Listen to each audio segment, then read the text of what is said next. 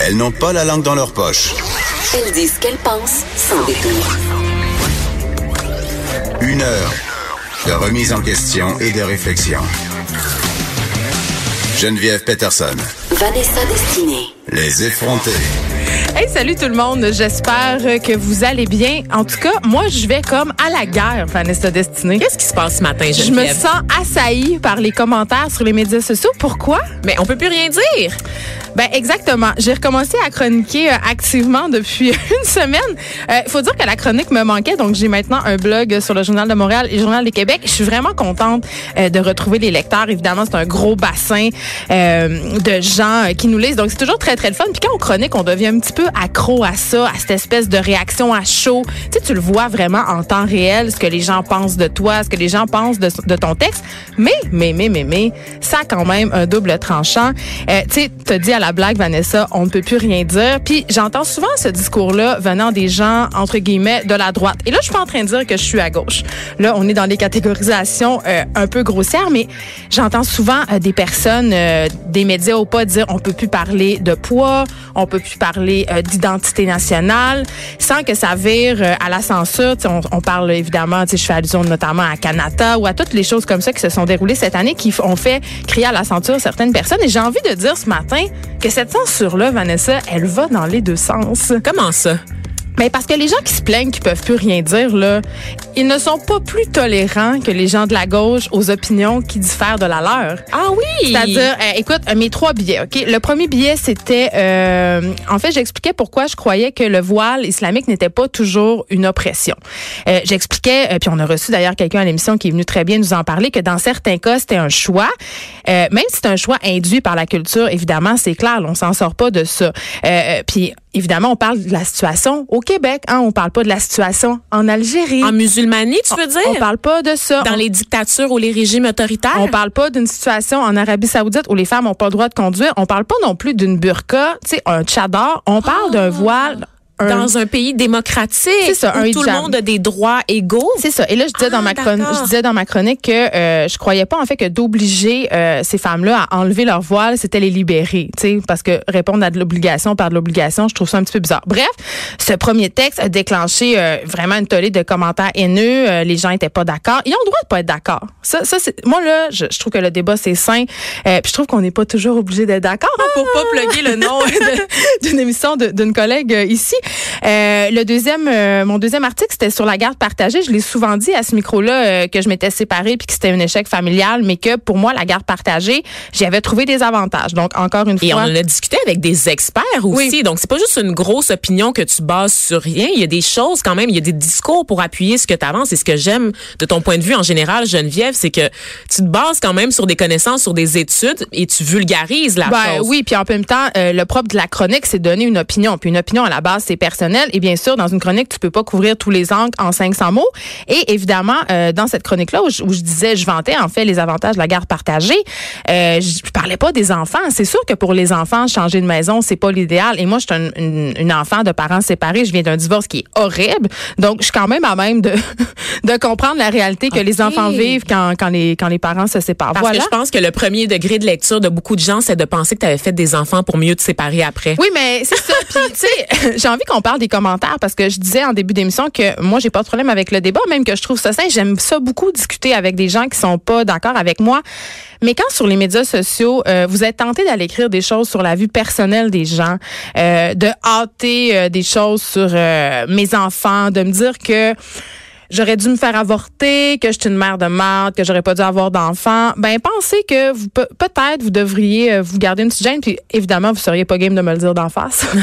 Donc voilà, et hier on parlait euh, Mais c'est très hypocrite euh, par rapport à la garde partagée quand on sait que les Québécois en général, Mais c'est la divorcés. province. Ben oui, Mais c'est la province où les gens se séparent le plus. Donc cette Ouais. espèce d'idéal qu'on nous vend là, de famille nucléaire, je suis pas mal sûre que si on gardait dans notre propre cours, euh, on serait un peu gêné. en même temps, euh, je pense pas que de faire la morale aux autres. je pense que c'est quand on met met le doigt sur des sujets qui sont sensibles, que ça crée de la réaction. Puis évidemment, quand on chronique, c'est un peu ça qu'on essaie de faire. Dans ma troisième chronique, je parlais d'un truc qu'on a abordé à l'émission, une étude, en fait, des études euh, qui ont avancé que dans les couples hétérosexuels, il y avait seulement 65% des femmes qui avaient des orgasmes à toutes les relations sexuelles contre 95 des hommes. Et là, je me basais.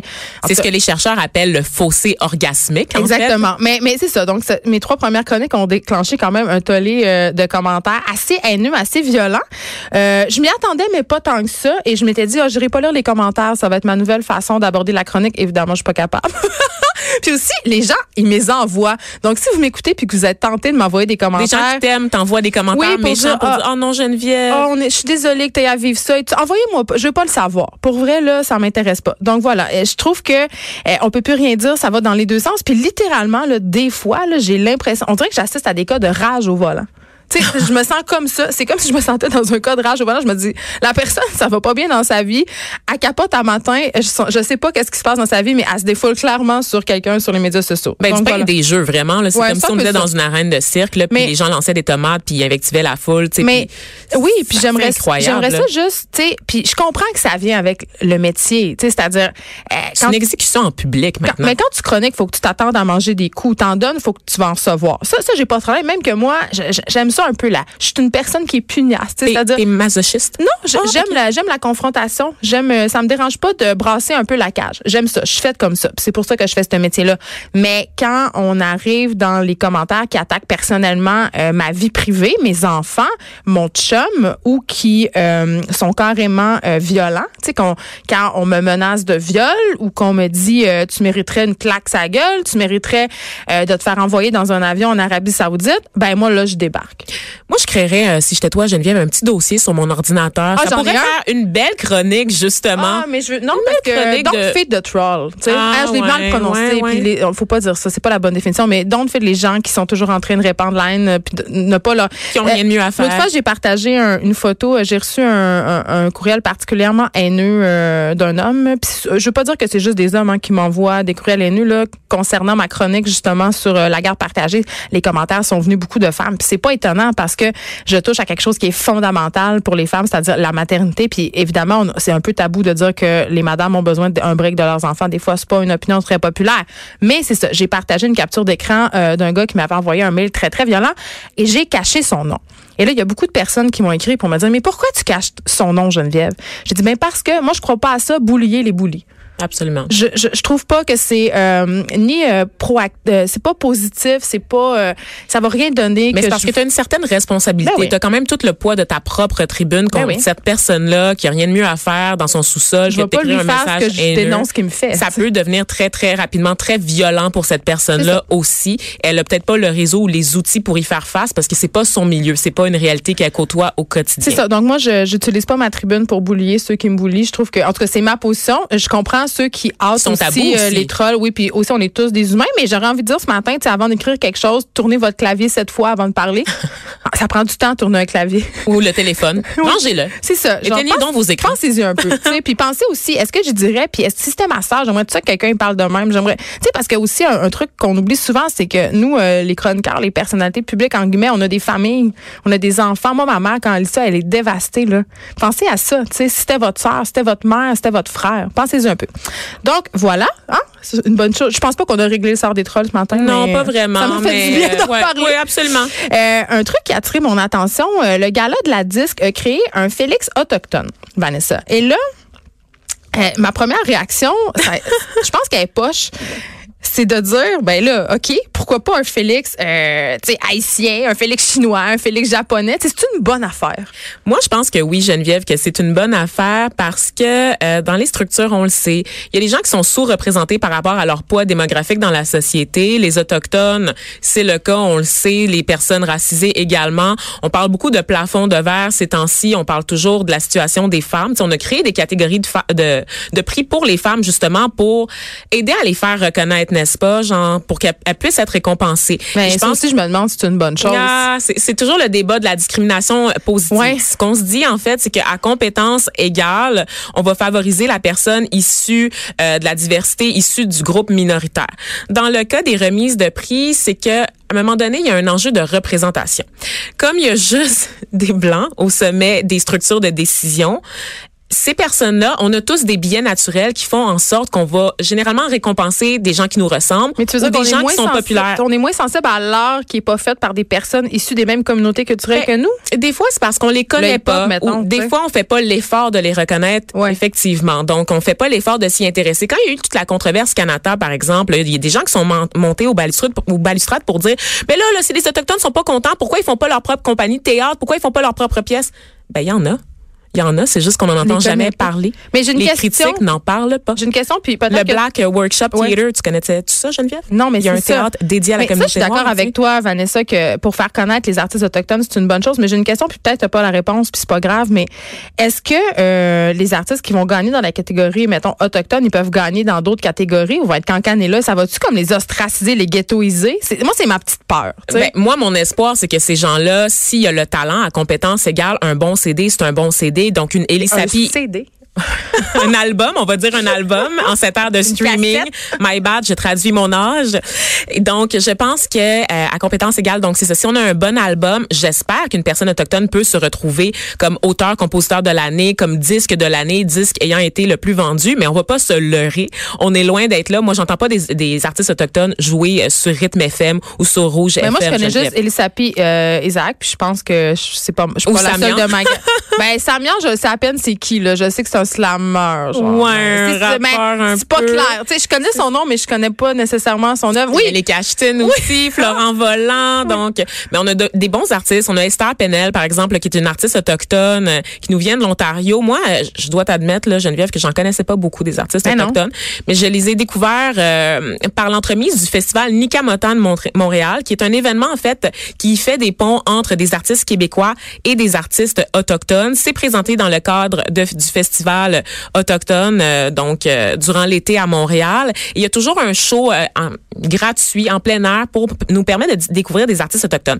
Et quand on en découvre, on se rend compte que la musique est bonne. C'est pas juste la musique folklorique, là. Ben non, C'est ça. ça. Puis ces artistes-là, s'ils ont la chance de jouer, de remporter des prix, éventuellement, ils peuvent monter dans la hiérarchie, rejoindre les structures décisionnelles, puis Ah, ils vont peut-être aller à la voix. Ah, ça serait-tu capoté, rien qu'un peu? J'aimerais ça. On aimerait ça. On, on serait rendu là quand même. Mais je me demande, euh, Vanessa, euh, est-ce que ça a été bien recueilli, euh, accueilli, pardon, cette nouvelle-là dans les communautés autochtones? Est-ce qu'il y a eu des réactions ou Ben, en général, oui, c'est bien reçu. Je veux dire, c'est une, une question de est-ce que les, les ventes d'albums d'artistes autochtones vont augmenter si on crée ce, ce prix-là? Ben oui. Je- ben, peut-être que oui, peut-être que non. En cette ère de streaming, encore une fois, on le rappelle, peut-être que ça va avoir zéro impact. Mais Mais on s'entend que c'est une question de statement. C'est un- une question symbolique. Les autochtones, les Premières Nations, c'est un peuple fondateur. Moi, je regarde du côté, du côté des Juno Awards. C'est pour ça qu'il n'y a pas de catégorie haïtienne, justement, de catégorie Exactement. japonaise, de Exactement. catégorie On, là. espérait que les artistes issus de la diversité puissent être nommés au même titre que les artistes blancs et pas juste dans la catégorie musique du monde parce que ça aussi c'est un réflexe qu'on a beaucoup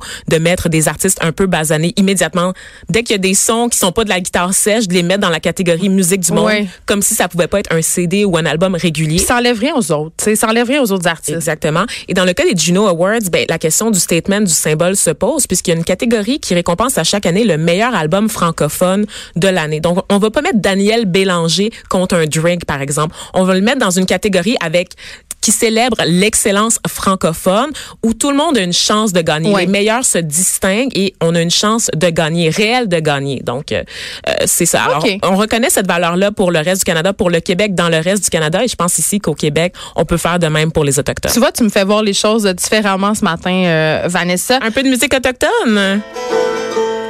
The birds fly Je te parlais d'Esther Penel tout à l'heure. Ben Écoute oui. ça.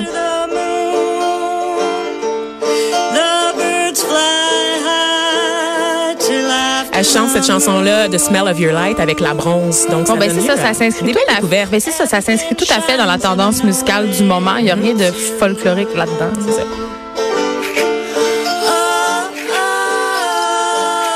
C'est beau. Mais c'est très beau. Oui, puis elle va pas commencer à jouer du tambour, là, tu sais. Non? c'est très moderne. C'est ça qu'on gagne, en fait. Elle va pas faire des chants de Ça gorge. nous aide à, à briser aussi. Tu sais, j'ai parlé du, symbole, du Oui. statement. Ça nous aide aussi à briser les préjugés, les stéréotypes qu'on a, puis de découvrir des artistes qui ont tellement à offrir, qui ont la même chose à offrir qu'une Marimé, qui ont la même chose à offrir que, je sais pas, là, c'est qui les artistes en vogue, là, au Québec, là? Je sais Laurence pas. Nerbonne. Mais peut-être plus à offrir même que certains artistes qui sont en vogue. Hein, je vais me permettre ça. Oh, mon Dieu. Donc, un autre plafond de verre de brisé. On passe euh, alors euh, à un autre plafond. Un autre plafond qui, celui-là, n'est pas brisé, Vanessa. Il est assez solide. Oui, on un parle, peu, euh, un peu oui, plus lourd. on parle d'un plafond sur lequel les enfants euh, d'immigrants se butent. Hier, on a un peu parlé, il y- avait l'étude qui parlait des enfants en maternelle en difficulté à Montréal et on parlait des enfants d'immigrants qui sont surreprésentés dans cette catégorie-là dans certains quartiers. Mais paradoxalement, on disait aussi que les enfants d'immigrants de deuxième génération étaient vraiment diplômés, surdiplômés, même plus diplômés que les blancs. Mais quand ils arrivent sur le marché de l'emploi, ça se corse. Ça, sérieusement. corse. Et ça, c'est pas moi qui le dis, c'est des études de Statistique Canada. Euh, Oui. C'est des difficultés qui affectent principalement les minorités visibles. Donc, il n'est pas question ici de l'immigration française ou italienne ou, tu sais, c'est vraiment des gens basanés, en fait. attends, Vanessa. Des des Attends, noirs, puis on des va rouges. se dire les vraies affaires, là. OK? Les gens qui ont le plus de difficultés à percer le marché du travail, ce sont les Arabes. Comment? Mais écoute, il n'y a pas d'islamophobie au Québec. Il y en a Impossible, pas. Geneviève, je n'y crois pas. Mais oui, c'est pas, nous- mais Attends, pas nous qui Statistique. Canada qui dit ça. C'est Marie-Thérèse Chicha. Ah oui, qui est une chercheure entre autres universitaire, mais c'est aussi euh, elle tire cette conclusion-là des, des chiffres, des Exactement. données de Statistique Canada. Et donc, euh, ces travaux-là démontrent que les jeunes qui ont au moins un des deux parents qui a immigré ont nettement plus tendance à terminer les études universitaires que les blancs de troisième génération. Donc, la deuxième génération d'immigrants est plus diplômée que la troisième génération de blancs.